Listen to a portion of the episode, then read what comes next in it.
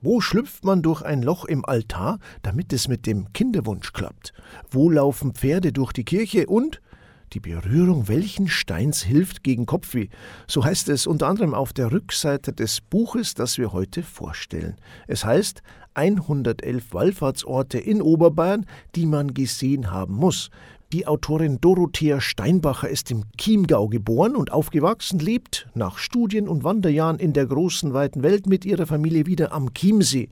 Sie schreibt Bücher über ihre Lieblingsthemen Bayern, Brauchtum und Aberglauben sowie Kochbücher. Eines ihrer Bücher haben wir schon mal vorgestellt. Sie erinnern sich vielleicht, wenn es draußen finster wird, die dunkle Jahreszeit mit ihren festen Bräuchen und Legenden. Heute geht es um Wallfahrtsorte. 111 Wallfahrtsorte in Oberbayern, die man gesehen haben muss. Alle werden wir nicht besprechen können, aber das Buch stellen wir heute vor. Ein herzliches Grüß Gott. Frau Steinbacher, schön, dass Sie wieder Zeit haben. Grüß Gott, Herr König. Sagen Sie, Frau Steinbacher, das Bistum Passau erstreckt sich ja weitestgehend über Niederbayern hinweg, reicht aber bis nach Oberbayern hinein und es ist ja auch teils gar nicht allzu weit zu den Zielen in Ihrem Buch 111 Wallfahrtsorte, die man gesehen haben muss. Um die geht es heute. Wie ist denn das Buch entstanden? Da gibt es ja eine ganze Serie davon. Ja, das sind mittlerweile sehr viele Bände, die alle eine bestimmte relativ kleine Region oder ein kleines Land äh, behandeln. 111 Orte in einem bestimmten Gebiet. Ich habe auch schon zwei äh, Bände geschrieben in der Reihe über das südöstliche Oberbayern, Chiemgau und Rupertiwinkel. Und dann wollte ich unbedingt das Buch über die Wallfahrtsorte schreiben, 111 Wallfahrtsorte in Oberbayern. Genau, und das ist dann draus geworden. Ich habe es eingangs schon gesagt, alle 111 bekommen wir heute nicht rein in die Sendung, aber ein paar ausgewählte. Warum sind es denn ausgerechnet 111? Wir haben es ja vorher schon erwähnt, äh, die ganze Serie heißt 111 Orte in die man gesehen haben muss. Und so mussten es natürlich auch 111 Wallfahrtsorte sein. Das fand ich sehr schade. Ich hätte auch locker 200 oder 300 aufführen können, weil ich im Laufe meiner Recherche so viele wunderbare Wallfahrtsorte entdeckt habe. Ähm, in Oberbayern sind wir ja immer noch, es ist immer noch gepflastert mit Wallfahrtsorten.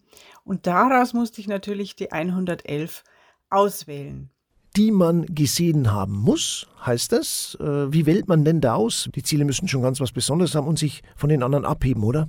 Die Auswahl war natürlich nicht einfach, weil mein Herz an vielen Wallfahrtsorten hängt. Die wollte ich unbedingt drin haben. Aber ähm, man wählt natürlich dann so aus, dass sie über die Fläche Oberbayerns ein wenig verteilt sind äh, dass die wichtigsten natürlich drin sind. Natürlich muss Altötting drin sein und Eichstätt und die Wieskirche in Steingarten. Aber äh, ich wollte halt unbedingt auch so kleinere drin haben, die man nicht unbedingt kennt und die ich so interessant und spannend finde. Die sind sehr abwechslungsreich, darauf habe ich auch geachtet. Also es sind große und kleine Orte, es sind bekannte und vollkommen unbekannte Orte. Es sind welche im Norden, im Süden, im Osten und im Westen und in der Mitte von Oberbayern. Und ich glaube, dass jeder äh, da einen oder mehrere Orte findet, die ihn sehr interessieren und die ihm zusagen. Ich würde sagen, wir stellen ein erstes vor. Ja, da haben Sie sich schon eins ausgesucht, was zu meinen Lieblingsorten äh, zählt. Das Petersbergel bei Flinsbach ist ein, eine weiße romanische Wallfahrtskirche auf einem sehr exponierten Vorbergerl in den Chiemgauer Alpen. Man sieht die Kirche sogar, wenn man auf der Inntal-Autobahn nach Süden fährt, auf der rechten Seite, wenn man weiß, wo man schauen muss, dann sieht man es. Das ist ein, ein, wie gesagt, sehr prominenter Vorberg direkt an der Seite vom Inntal. Da haben also die Kelten und die Römer schon gesiedelt und hatten da vermutlich ihre Kontrollposten, weil man halt das Inntal da kontrollieren konnte, einen wichtigen Weg nach Süden. Und später wurde dann das vermutlich dort vorhandene keltische oder römische Heiligtum mit einer christlichen Kirche überbaut. Die ist noch in weiten Teilen romanisch, diese Kirche, die wir da heute vorfinden. Es gab sogar ein Kloster da oben, das ist inzwischen abgerissen. Gegenüber von dem Kirchhall, was hervorragend erhalten ist, an romanische Eingangspforte hat mit Wächterfiguren. Gegenüber steht heute ein aus dem Barock stammendes Haus, was dann für den Cobrata, also für den Wallfahrtsbetreuer erbaut wurde. Und das ist heute ein kleines Gasthaus. Und zwischen Kirche und Gasthaus ist einer der allerschönsten Biergärten, die ich überhaupt kenne, mit einer grandiosen Aussicht ins Inntal. Und das Ganze ist wirklich für jeden, der noch gehen kann oder gehen kann, überhaupt erreichbar. Das ist ein ganz einfacher Weg von Flinsbach, Brandenburg rauf ähm, auf, diese, auf das Petersbergel zur Wallfahrtskirche. Und dann kann man in die Kirche gehen, kann die Aussicht genießen und kann sich in den Biergarten oder auch in dem Gasthaus niederlassen. Die haben sogar im Winter offen. Also das ist wirklich einer der Wallfahrtsorte, die sich unbedingt lohnen, um extra hinzufahren und da einen Ausflug zu machen. Sagen Sie, Frau Steinbacher, was macht jetzt für Sie Wallfahrtsorte so spannend und interessant? Ja, ich bin ja studierte Kunsthistorikerin und Volkskundlerin. Diese beiden interessanten Gebiete vereint so ein Wallfahrtsort. Da hat man sowohl die, die hohe, hehre Kunst, die besten Architekten, die besten Freskanten äh, einer Zeit, genauso wie die Alltagskultur, mit der sich ja die Volkskunde, die Ethnologie beschäftigt, die Alltagskultur der Menschen. Es sind vom, vom, vom König bis zum einfachsten Taglöhner von der Bauerndirn bis zu irgendwelchen Ministerialen und Beamten. Alle sind in Wallfahrtsorte gegangen. Und deshalb findet man da das gesamte Spektrum. Man findet reiche, teure, hochbezahlte Kunst, vergoldete Altäre und unglaublich wertvolle Votivgaben bis zu handgezeichneten Zetteln. Maria hat geholfen. Ähm, man kann also auch durch die Jahrhunderte und fast Jahrtausende die Alltagskultur der Menschen daran ablesen. Was haben sie geglaubt? Was waren ihre Sorgen? Was waren ihre Nöte, wenn man die Votivbilder anschaut und die Inschriften drunter und was da abgebildet ist? Und auch die heutige Alltagskultur kann man ermessen, wenn man anschaut, was die Leute mitbringen an Votivgaben, was, äh, wie viele Kerzen angezündet werden, was in die Einschreibebücher reingeschrieben wird. Und, ähm, und das macht das Ganze für mich so spannend. Und ich finde deshalb, ich finde es so schade, wenn viele Leute sagen, naja, Kirche interessiert mich nicht, die schauen eh alle gleich aus. Oder wenn die Leute äh, in der Kirche reingehen, sich kurz umschauen und finden, ach, lauter goldene Statuen, da gehen wir wieder, weil sie nicht wissen, wie viel man da rauslesen kann.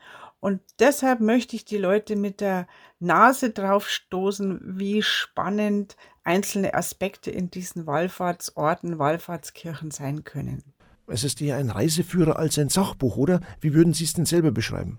Ja, ich würde fast sagen, es ist äh, ein, ein, ein Reiseführer. Also es sind einfach äh, kleine Ausflugstipps, kleine deshalb, weil es ja nur, nur unsere engere Umgebung betrifft. Ausflugstipps, damit man mal, wenn man immer die gleichen Ausflüge im Kopf hat, damit man mal sagt, Mensch, da kann man heute mal hinfahren, damit man sich so eine Wallfahrtskirche oder einen Wallfahrtsort als Ausflugsziel mal vornimmt. Sie liefern ja unter den Bildern auch die Wegbeschreibung, kurze Infos und Tipps. Unter den Bildern steht eben auch genau die Wegbeschreibung, wie man hinkommt, gegebenenfalls die Öffnungszeiten, wobei ich mich bemüht habe, dass ich wirklich nur Orte bzw. Kirchen äh, aufnehme, die auch offen sind, weil es nützt ja nichts, wenn ich die Leute zu einer Kirche führe, die immer zu ist. Es gibt leider solche Kirchen, die verschlossen sind gegen Diebstahl oder äh, Beschädigung, klar. Umso schöner ist es, dass es so viele Kirchen gibt, die offen sind und die zugänglich sind und die man äh, anschauen kann.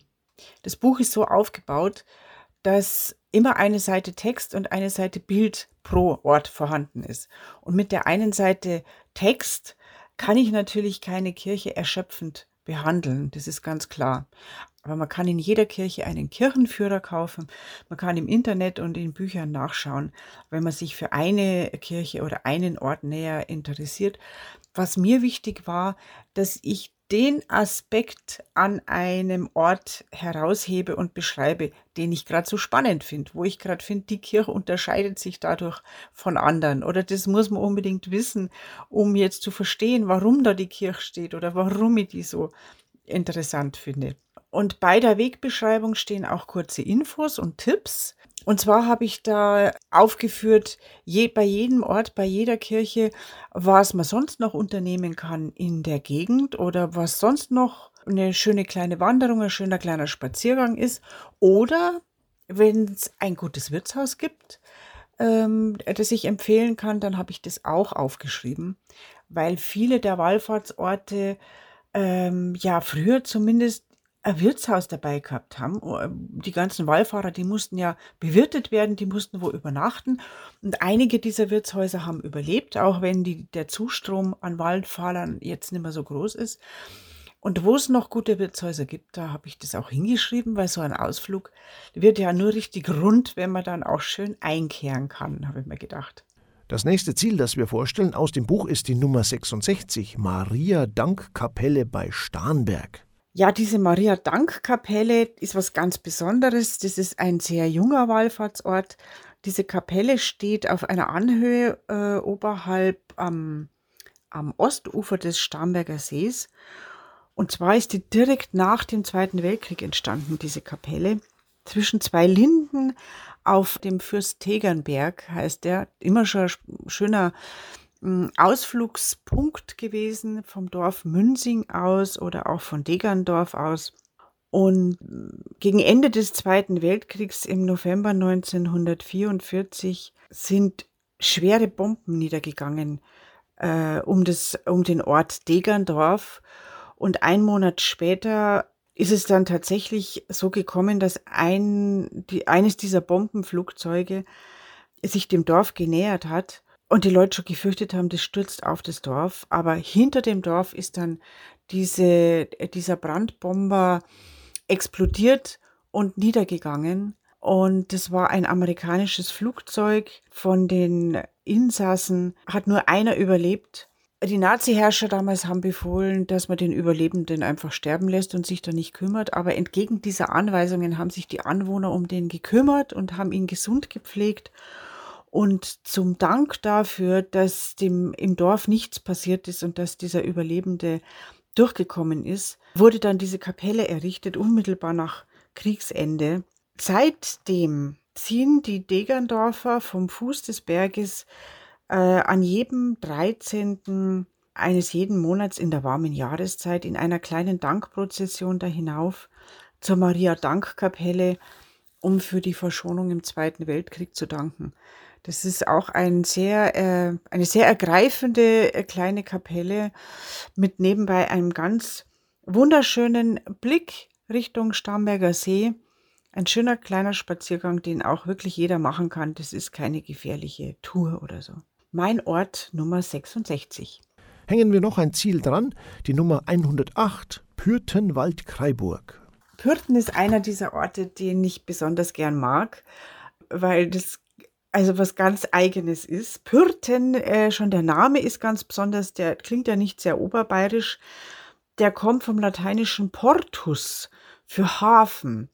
Und tatsächlich war dieses Pürten in der Nähe von Waldkraiburg früher ein wichtiger Hafen. Früher heißt zur Römerzeit. Da äh, wurde der Inn, an dem Pürten liegt, der Inn wurde schon als wichtiger äh, Transportweg genutzt und da war in Pürten eben der Hafen, der Portus. Heute, wo die Innenschifffahrt weitgehend zum Erliegen gekommen ist, liegt es ein wenig abseits und man hat auch den Eindruck, dass es fast vergessen ist. Natürlich nicht in der Region. Das Besondere ist, dass die selige Altar von Pürten da verehrt wird. Und mit dieser seligen oder heiligen Altar, die, obwohl sie nie heilig gesprochen wurde, immer heilige Altar genannt wird, mit der hat es eine ganz besondere Bewandtnis. Das ist wahrscheinlich eine Fantasiefigur. Äh, dargestellt ist diese, diese Beata Altar, also diese selige Altar, auf einem Fresko in der Kirche. Angeblich soll das eine eine hohe Frau die Alta, die hohe Frau gewesen sein, angeblich eine französische Königstochter namens Alta. Und diese Königstochter, die soll ein wertvolles Buch mitgebracht haben. Und dieses mitgebrachte Buch, das war heilkräftig angeblich. Das war ein Evangeliar, was also diese vier Evangelien beinhaltet. Und die Anfangsseiten dieser Evangelien sind ja in solchen handgeschriebenen alten Büchern immer besonders verziert und sehr schön und farbig ausgestaltet.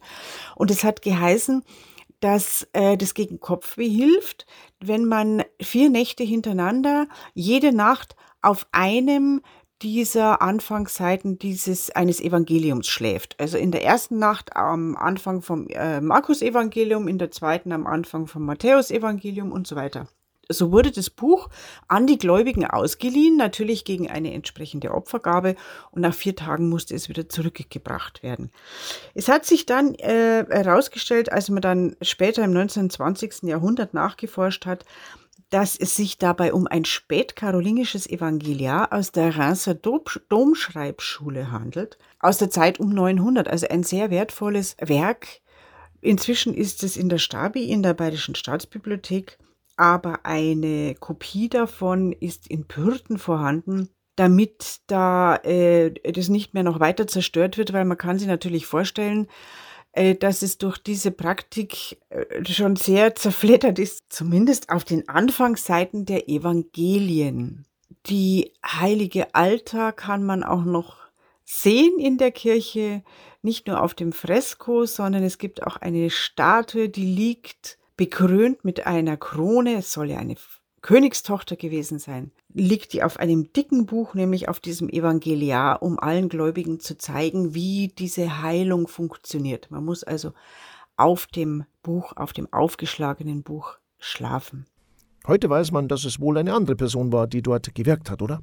In Wirklichkeit handelte es sich bei dieser verehrten heiligen oder seligen Altar vermutlich um eine Gräfin Irmingard, nämlich die Besitzerin der Pürtener Pfründe, die ist tatsächlich im Jahr 1075 verstorben und ist in der Kirche begraben.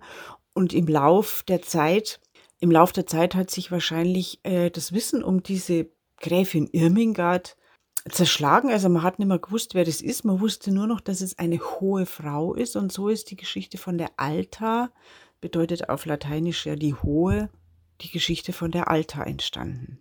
111 Wallfahrtsorte in Oberbayern, die man gesehen haben muss. So heißt unser Buch. Unser Gast ist die Autorin Dorothea Steinbacher. Es ist ein Reiseführer, könnte man sagen, mit tollen Ausflugstipps, die man eben gesehen haben muss. Sagen Sie, Frau Steinbacher, das Buch ist ja auch reich bebildert. Sie waren selbstverständlich überall vor Ort, haben auch fotografiert. Äh, waren das 111 Tagesausflüge? Gut, man schafft wahrscheinlich auch ein paar Ziele an einem Tag oder wie war das? Ja, tatsächlich waren das nicht nur 111 Tagesausflüge, sondern wesentlich mehr, weil ich natürlich auch äh, zu Orten gefahren bin, die ich ursprünglich aufnehmen wollte, bei denen sich dann aber herausgestellt hat, dass sie an einer scheußlichen lauten Straße liegen und deshalb als Ausflugsziel weniger attraktiv sind oder dass sie den ganzen Tag zugesperrt sind, dass man mühsam den Schlüssel irgendwo erfragen muss. Und das macht dann natürlich auch keinen Sinn, wenn das so viel Vorbereitung braucht. Oder es waren Kirchen, die einfach gerade geschlossen waren, weil sie restauriert werden. Das heißt, es waren weit mehr äh, Ausflüge als 111, weil ich viele Orte natürlich dann wieder streichen musste von meiner Liste. Natürlich habe ich manchmal mehrere Orte an einem Tag besuchen können, wenn sie nah beieinander liegen, zum Beispiel mehrere Orte in München oder mehrere Orte äh, vom Chiemsee, wo ich wohne, auf dem Weg nach München. Das war natürlich dann schon möglich. Genau, aber für, für Leser und Leserinnen, die das Buch als Ausflugsführer nehmen, würde ich empfehlen, sich nicht zu viele Orte an einem Tag vorzunehmen, damit man wirklich den einzelnen Ort genau anschauen kann. Vielleicht sogar noch den Zusatztipp, was man sonst in der Umgebung noch unternehmen kann berücksichtigt oder in das Wirtshaus geht, das ich empfehle. Wir müssen noch ein paar offene Fragen klären. Zum Beispiel heißt es im Buchumschlag, wo schlüpft man durch ein Loch im Altar, damit es mit dem Kinderwunsch klappt. Wo wäre das jetzt? Ja, das ist in äh, St. Wolfgang bei Rabenden. Das ist eine, ein kleines Kirchhall, wahrscheinlich auch mit ursprünglich keltisch-römischen Wurzeln. Und da gibt's einen natürlichen, von, vom Gletscher ausgewaschenen Stein mit vielen Vertiefungen drin, der die Menschen schon immer herausgefordert hat, äh, also immer schon die Fantasie der Menschen angeregt hat. Und wahrscheinlich hat man da früher einen Fruchtbarkeitskult begangen, also Frauen mit Kinderwunsch oder Frauen, die um eine glückliche Geburt nachgesucht haben, haben da irgendwelche Fruchtbarkeitsriten in vorchristlicher Zeit durchgeführt. Und vermutlich haben sich diese Riten bis in christliche Zeit fortgesetzt, sodass man dem Einhalt gebieten wollte und einfach einen rotmarmornen Altar drüber gebaut hat oder eine rotmarmorne Umfassung und da ist nur so ein Halbkreis ausgeschnitten, wo man durchschlüpfen kann. Da hat man jetzt einfach einen Durchschlupfbrauch draus gemacht, wie es beim äh, heiligen Wolfgang ja sehr beliebt ist, also auch bei seinem Heiligtum in Falkenstein in Österreich. Da ist man einfach gern durchgeschlüpft und da hat man jetzt ein Wolfgangs Durchschlupfheiligtum draus gemacht. Und dieses Durchschlupfen heißt ja immer, das soll ja äh, gegen Rückenleiden vor allem helfen, äh, wo man die äh, Rückenschmerzen abstreifen kann. Aber an diesem einen Ort in St. Wolfgang in Rabenden heißt es auch, es würde bei unerfülltem Kinderwunsch helfen und dann würde sich ein Kindlein einstellen, wenn man da durchschlüpft.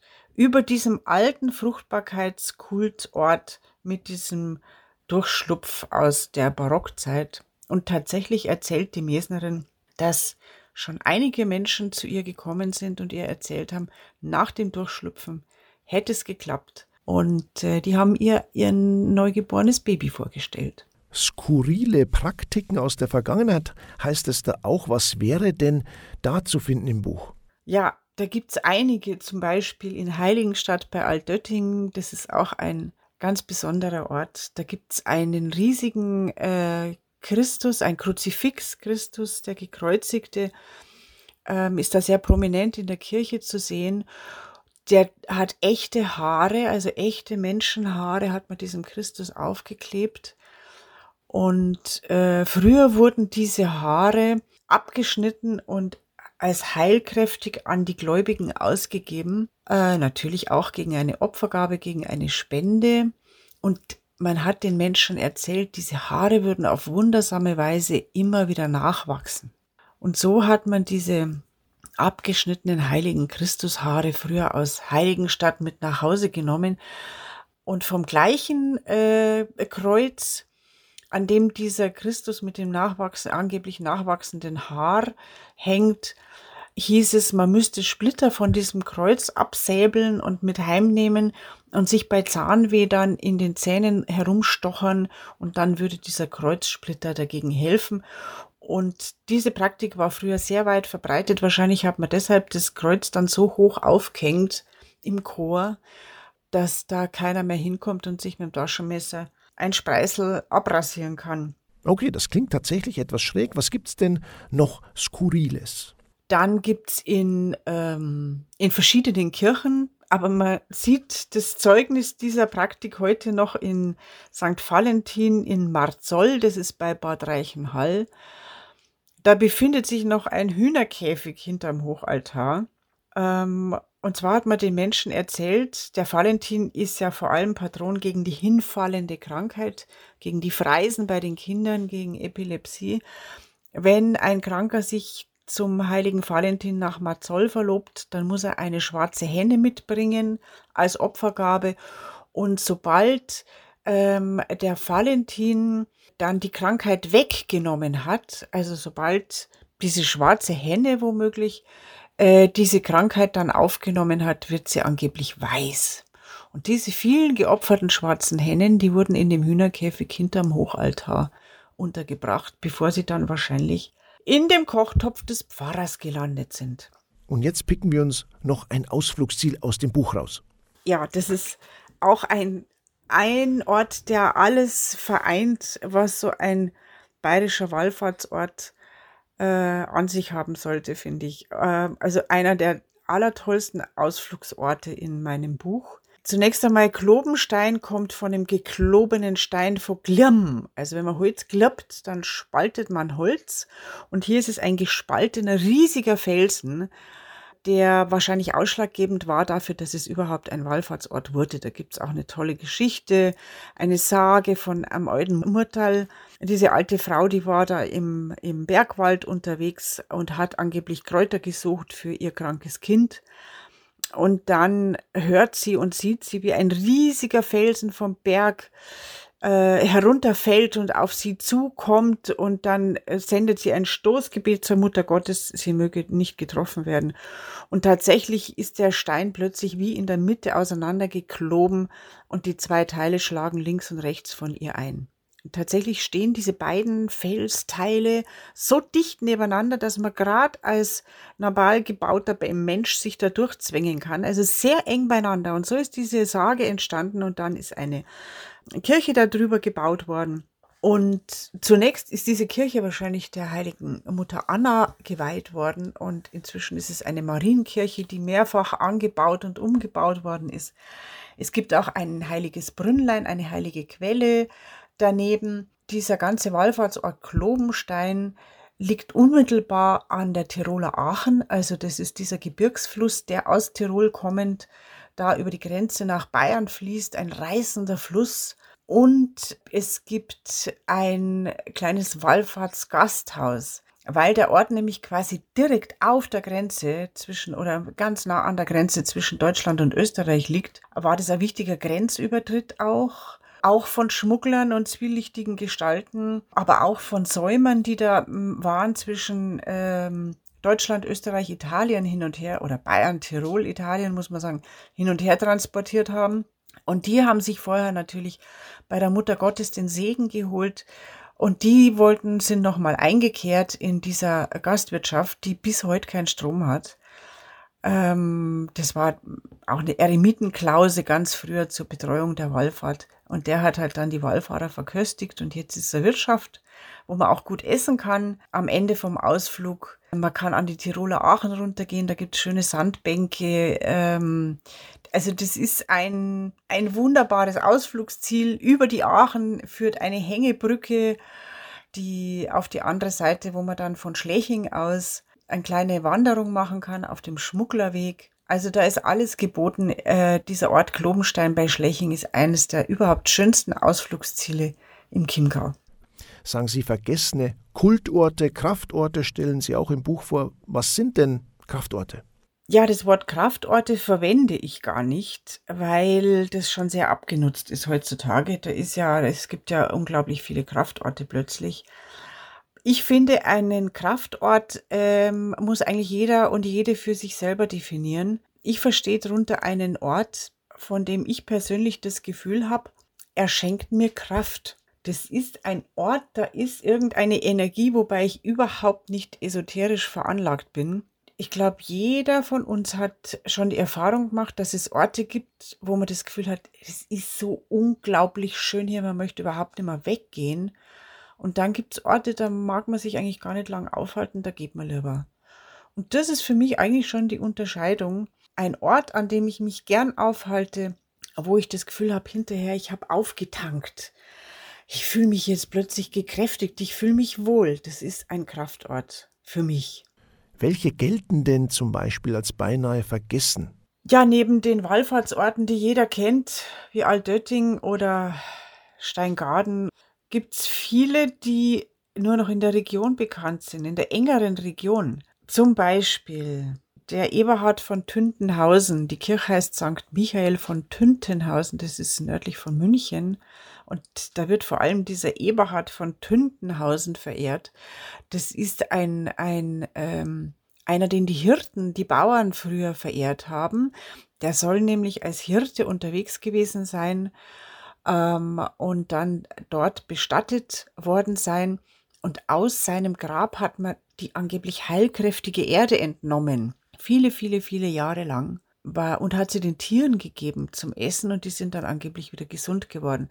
Man hat diese Erde dann untersucht und tatsächlich ist es wohl eine sehr lehmige Lösserde, natürlich mit Mineralstoffen drin. und äh, ähnlich einer Heilerde. Und die hat sicher einige Tiere äh, gesund gemacht, vielleicht auch Menschen.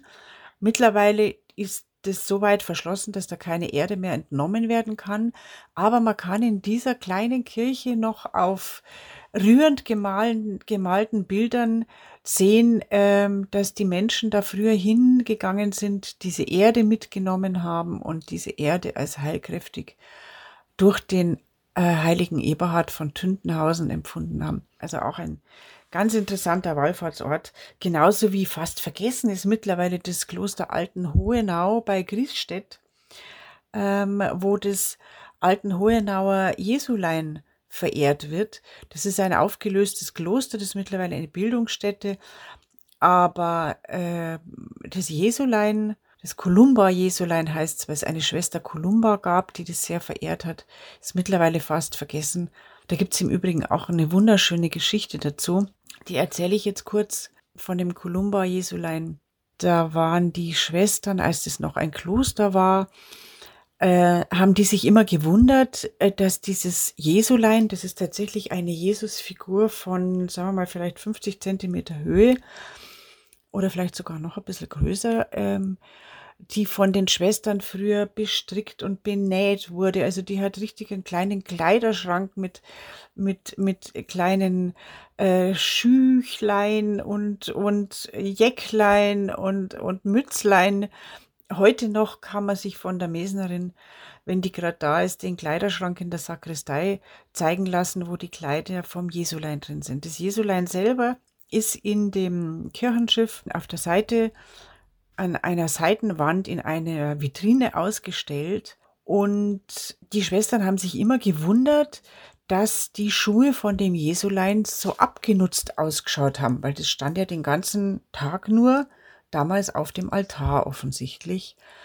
Und dann wurde die Schwester Agnes beauftragt, neue Schuhe für das Jesulein zu machen, weil die Schuhe so abgenutzt waren. Und dann saß sie da den ganzen Tag und die halbe Nacht und hat an diesen Schuhen genäht. Ähm, und alle haben schon geschlafen, nur sie nicht. Und plötzlich hört sie so ein Tapsen im Gang vor den Zellen und macht ganz leise die Tür einen Spalt auf und sieht, wie das Jesulein den langen Klostergang entlang geht und jede Tür zu jeder Zelle von jeder Schwester ein bisschen öffnet, um zu schauen, ob alle in Ruhe schlafen und die Tür wieder schließt. Nur an ihrer Tür ist das Jesulein vorbeigegangen, war die Schwester Agnes ganz enttäuscht, hat aber schnell die Schülein noch fertig genäht und dann war es endlich fertig und hat sich zur Ruhe gebettet und hat ganz übersehen und gar nicht mitbekommen, dass dann auch das Jesulein bei ihr reingeschaut hat, ob sie jetzt endlich in Ruhe schlafen kann. Das ist die Geschichte vom Kolumba Jesulein im ehemaligen Kloster Altenhohenau bei Griesstedt, auch ein wunderbarer Ausflugsort. In der Nähe vom Inn, da gibt es ähm, noch viel anderes zu sehen. 111 Orte in Oberbayern. Lassen Sie uns das Ganze mal regional abstecken. Da kann man mit Tagesausflügen im Grunde jedes Ziel erreichen, sage ich mir, auch wenn man vom Bistum Passau kommt, sagen wir jetzt mal vom Standort Passau ausgehend. Die meisten der Ausflugsziele oder die meisten der Wallfahrtsorte, die ich in dem Buch aufgeführt habe, kann man tatsächlich vermutlich von Passau aus in einem Tagesausflug anschauen.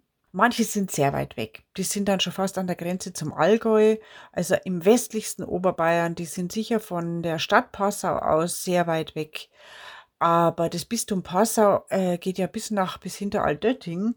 Also da sind sehr, sehr viele Orte, die man auf jeden Fall in einem schönen Tagesausflug von Passau aus oder von einem Standort im Bistum Passau aus sich erschließen kann und ausflugen kann. Ein letztes Ziel noch, das wir aus dem Buch vorstellen wollen, die Nummer 106, Maria Mühlberg bei Waging. Ja, Maria Mühlberg liegt auf dem Mühlberg, wie der Name schon sagt, sehr äh, exponiert im Süden über dem Ort Waging am See. Von äh, Maria Mühlberg aus hat man einen wunderbaren Blick über den Waginger See bis nach Österreich rüber und in die gesamte Umgebung. Der Ort ist durch einen sehr schönen kleinen Wallfahrtsweg direkt von Waging aus zu erreichen, zu Fuß. Ist ein bisschen steiler, aber äh, überhaupt kein Problem eigentlich. Wer nicht gut zu Fuß ist, kann auch mit dem Auto hinauffahren über eine Autostraße nach Maria Mühlberg. Und diese Wallfahrtskirche hat äh, einen ganz, eine ganz besondere Entstehungslegende. Das ist nämlich ein kleiner Betrug im 17. Jahrhundert, der damals schon aufgedeckt wurde. Die Geschichte ist nämlich die, ursprünglich war da wahrscheinlich eine heilige Quelle. Diese Quelle gibt es immer noch. Da sind die Menschen hingegangen und haben sich angeblich heilkräftiges Wasser geholt. Dann hat der Bauer Leiminger, der Adam Leiminger, der hat dann folgende Geschichte erzählt, dass die fußkranke Viehdirn, Eva hat die geheißen, angeblich 1669 ist da zum Wasserholen hinaufgegangen und äh, dann ist ihr die Mutter Gottes erschienen. Also es war ganz sicher die Mutter Gottes und die hat auf den wilden Birnbaum, der da gewachsen ist, gedeutet. Ähm, und dann ist die, die, die Dirn, also die Magd, dahingegangen und die Erscheinung war wieder verschwunden, die Mutter Gottes war verschwunden, aber am Fuß dieses Birnbaums lag ein kleines Bildchen, ein Mutter Gottes Bildchen. Ähm, und die äh, Magd hat es aufgehoben und auf der Stelle ist sie gesundet. Also ihr Fuß war gut, war wieder gesund geworden und dann ist sie ganz aufgeregt zu ihrem Bauern gelaufen und hat ihm die Geschichte erzählt. Und der hat sofort dieses Bildchen, dieses äh, Marienbildchen, was da lag, da oben an den Birnbaum genagelt und hat daneben sofort, er war ja nicht dumm, einen Opferstock aufgestellt. Und die Geschichte hat sich natürlich weit um sofort verbreitet. Die Menschen sind zuhauf dahin gepilgert, haben Opfergaben gebracht, haben den Birnbaum behängt mit reichen Opfergaben, mit Rosenkränzen, haben in den Opferstock unglaublich viel Geld reingeschmissen. Und das ist natürlich dann auch der Geistlichkeit zu Ohren gekommen. Und die haben Angst gehabt, dass also alle Leute jetzt da hinaufrennen auf den Mühlberg zu dem wilden Birnbaum mit dem Muttergottesbild und nicht mehr in die bestehenden Kirchen am Fuß dieses Mühlbergs. Aber deshalb wurde der Birnbaum umgehackt und diverse Zeugen wurden einberufen zu einem Gerichtsverfahren, weil sich nämlich herausgestellt hat, dass das Ganze ein Betrug ist. Dieser Bauer Adam Leiminger, der war da kurz vorher in Ettal gewesen und hat ein Mitbringsel äh, von, ein Wallfahrtsmitbringsel aus Ettal mitgebracht, nämlich ein kleines Bildchen der Mutter Gottes von Ettal. Und das hat er da oben an den Birnbaum hingelegt und hat die Geschichte von der, von der fußkranken Dirn erfunden und hat widerrechtlich einen Haufen Opfergeld kassiert. Das ist schriftlich festgehalten, diverse Zeugenaussagen, die da hinaufgegangen sind und die Aussage von dem Adam Leiminger und so weiter. Und deswegen wissen wir ganz genau, wie das zustande kam. Dann haben sie eben den Birnbaum umhaken lassen und davon eine Marienfigur herstellen lassen. Und dann wurde diese Kirche Maria Mühlberg gebaut und schließlich zugelassen, dass das eine ordentliche geweihte Kirche wird, sodass man die Wallfahrtsströme dann in geordnete Bahnen gelenkt hat. Und man kann sehen, wie viele Menschen ihre Zuflucht da gesucht haben. Das ist nämlich immer noch die Kirche mit dem reichsten Bestand an Votivbildern in der gesamten Region. Also das sind nicht nur die Wände der Kirche, sondern auch das Plafond, die Decke äh, der, der Eingangshalle dieser Kirche ist mit Votivbildern tapeziert quasi, dicht an dicht, Rahmen an Rahmen, eins neben dem anderen. Äh, und auf sehr vielen ist ganz deutlich zu erkennen, dass es sich um einen Birnbaum handelt, äh, zu dem die Menschen gepilgert sind und wo sie dieses Marienbild verehrt haben. Diese Heilquelle hat bis vor wenigen Jahren noch funktioniert. Äh, da konnte man noch das Wasser entnehmen. Inzwischen ist die Pumpe kaputt. Die soll jetzt auch nicht repariert werden, offensichtlich, aber man sieht immer noch an die Stelle, an der der äh, Brunnen steht, das war die Stelle mit dieser heiligen Quelle. Also da war vermutlich seit vorchristlicher Zeit, wie an vielen Wallfahrtsorten, eine Quelle mit einem guten Wasser. Und dann kam diese Lügengeschichte mit der Maria im Birnbaum dazu. Und jetzt ist eine sehr prächtige Wallfahrtskirche entstanden. Und wenn man innen ähm, die Fresken sich einmal anschaut, dann sieht man noch diese Entstehungsgeschichte mit der fußkranken Dirn Eva, der die Mutter Gottes im Birnbaum erscheint. Ich habe es eingangs schon erwähnt, Sie haben noch weitere Bücher geschrieben. Aus der Reihe 111 Orte gibt es eine ganze Serie und noch einen Band von Ihnen. Den wollen wir zum Schluss auch noch ganz kurz erwähnen. Ich habe noch weitere Bücher geschrieben. Ähm, unter anderem ähm, schreibe ich auch zusammen mit meiner Co-Autorin Judith Kumpfmüller den altbayerischen Festtags- und Brauchtumskalender, der jedes Jahr seit mittlerweile 25 Jahren erscheint. Und aus der Reihe 111 Orte habe ich zwei Bücher geschrieben, nämlich 111 Orte im Chiemgau, die man gesehen haben muss, und 111 Orte im Chiemgau und im Rupertewinkel, die man gesehen haben muss. Äh, in dem zweiten Band sind nochmal neue Chiemgau-Orte drin und Rupertewinkel-Orte. Also nochmal zusätzlich 222 Orte insgesamt, die immer wieder aktualisiert werden und die quasi diesen südostbayerischen Raum erschließen. Ein herzliches Dankeschön, Dorothea Steinbacher. Vielen Dank wieder für Ihre Zeit und weiter viel Erfolg. Vielen Dank und auf Wiedersehen. 111 Wallfahrtsorte in Oberbayern, die man gesehen haben muss, von der Buchautorin Dorothea Steinbacher, erschienen im Emons Verlag.